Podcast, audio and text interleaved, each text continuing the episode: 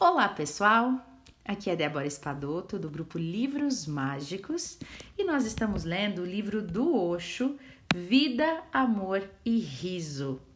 Neste livro é, foi compilado vários dos ensinamentos e das explicações de Osho para os seus seguidores nas diversas palestras, nos diversos retiros que ele fez durante a vida dele. Então, neste capítulo, ele está respondendo uma pergunta para um dos seguidores dele que perguntou o seguinte: Querido mestre Osho, nos ensine a arte de viver. E ele deu uma resposta super longa que eu fui dividindo nos últimos áudios, né? E hoje eu encerro esta resposta. Então, vamos lá. Olha só o que ele diz, que interessante. Não há necessidade de ficar triste por estar doente. Você deveria estar feliz. Todos estão lá no escritório traba trabalhando e você na sua cama como um rei, relaxando. Alguém pode estar lhe preparando um chá e o samovar está cantando uma canção. Um amigo se ofereceu para vir tocar uma flauta para você, quem sabe. E estas coisas são mais importantes do que qualquer remédio. Quando você estiver doente, chame um médico. Mas mais importante do que isso, chame aqueles que o amam, porque não existe remédio mais importante do que o amor. Chame aqueles que podem criar beleza, que podem criar música, poesia em volta de você, porque não existe nada que cure como uma atmosfera de celebração.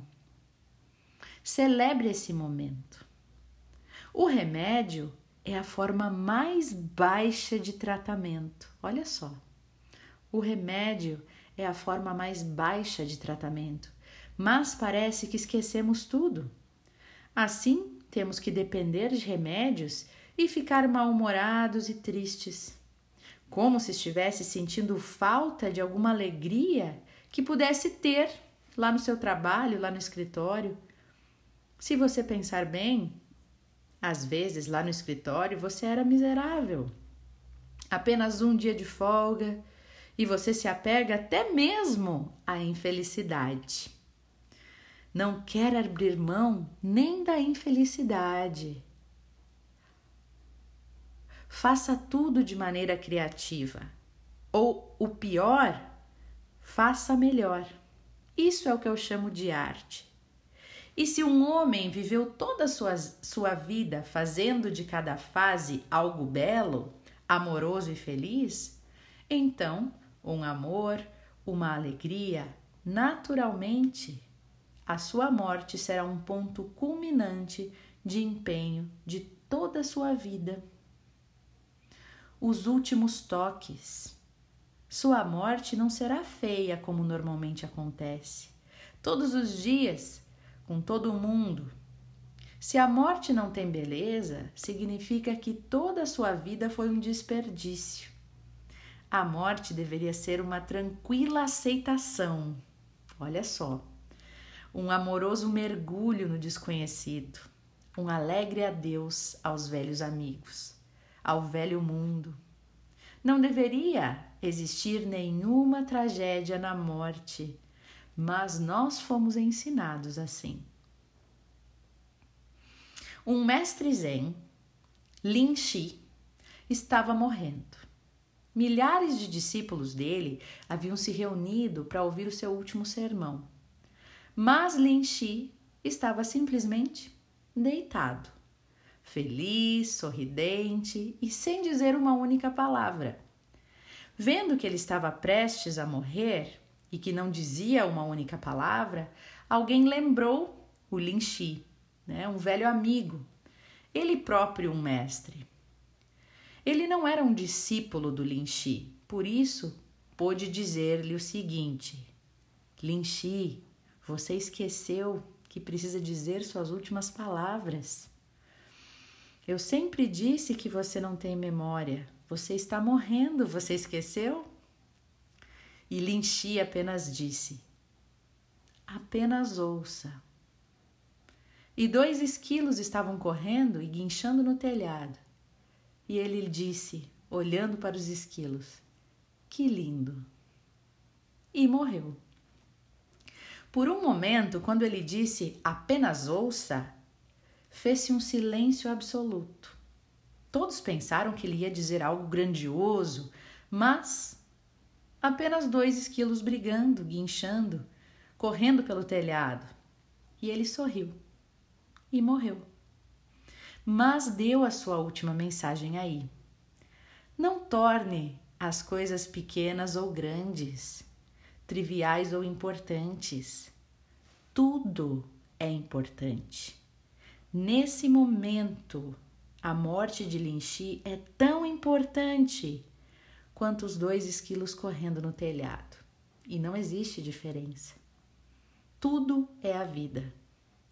Na existência, tudo é igual.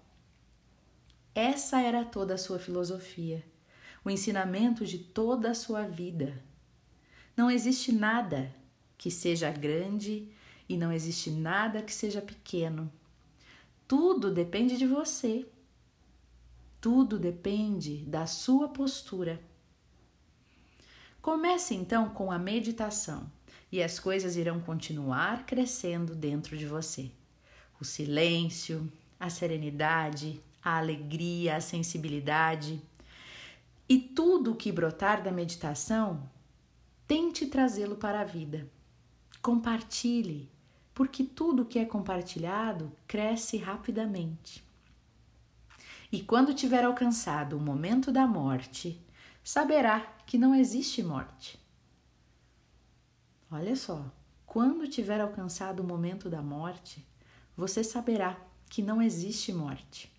Você pode dizer adeus, mas não há necessidade de lágrimas de tristeza. Talvez lágrimas de alegria, mas não de tristeza. Mas você tem que começar sendo inocente. Então, primeiro jogue fora todo o lixo. E a gente se pergunta para quê? Apenas porque as pessoas têm lhe dito que estas são grandes ideias, grandes princípios. As pessoas têm lhe ensinado coisas que têm a ver com elas e não com você. Você não tem sido inteligente consigo mesmo. A vida é muito simples. É uma dança alegre e toda a terra pode ficar cheia de alegria, cheia de dança, mas existem pessoas que estão seriamente fixadas nos seus interesses, segundo os quais ninguém, ninguém deve gozar da vida, gozar a vida. Ninguém deve sorrir e que a vida é um pecado e que a vida é uma punição e que a morte é ruim. Como você pode ser feliz quando existe esse clima de que a vida é uma punição? Que você está sofrendo porque você fez coisas erradas, que a vida é um tipo de prisão na qual você foi jogado para sofrer? Foi isso que lhe ensinaram. E é isso que é o lixo que você precisa colocar fora. Eu lhes digo que a vida não é uma prisão não é uma punição. A vida é uma recompensa e é dada apenas àqueles que merecem, àqueles que são dignos. Agora eu sei gozar a vida direito. Será um pecado se você não gozar também. Será contra a existência se você não a embelezar, se você não deixar exatamente tal como a encontrou. Não. Deixa um pouco mais feliz, um pouco mais bela e um pouco mais perfumada. Olha que lindo, gente. É assim que encerra esse esse, esse capítulo, né, de como que é viver a vida é, verdadeiramente, né? Aproveitar a vida em todos os seus ângulos e possibilidades. Linda a resposta do Osho, ela ficou dividida em quatro áudios diferentes, né? Mas ele traz é, reflexões maravilhosas, principalmente a respeito das crenças, né? Que dividiram com a gente, que quando a gente cresce, a gente é instalado nas nossas mentes, é como que a gente, até como a gente deve se sentir, até como a gente deve reagir. Você já percebeu o quanto as pessoas criticam quando, por exemplo, morre um ente querido, né? Digamos que morre um, um homem, e se a mulher for no velório e não chorar, vocês já perceberam o quanto esta mulher é criticada? Pode até não dizerem para ela, mas as pessoas criticam de um tanto porque parece que é impossível, que não pode. A pessoa tem que chorar, a pessoa tem que sentir. E é, parece que é errado se a pessoa não chorar a morte de alguém. E aqui ele está dizendo que isso nos foi ensinado. A maneira de olhar para a morte como um fim, que isso não existe, que nos foi ensinado, quiçá para nos manipularem, né? Para nos implantarem essa noção de que tudo tem um fim, mas que na verdade não tem. Olha só. Então, tudo que está aí, às vezes a gente vive, a gente reage de acordo com o que foi nos ensinado, e nem sempre é o que na verdade é. Então, ele diz que precisa haver esse renascimento em vida, né? Que é quando a gente morre em vida e renasce, que a gente deixa para trás tudo o que a gente já é, a gente deixa para trás tudo que a gente já compreendeu, viveu e a gente passa então a viver a partir do que a gente acredita e não do que disseram pra gente que a gente deveria viver, né? Olha que interessante. Bom, é, eu espero que vocês tenham gostado dessa leitura do Osho, né?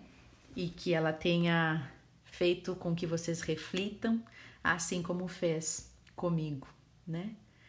Uh, deixo vocês com essas reflexões e até o nosso próximo áudio.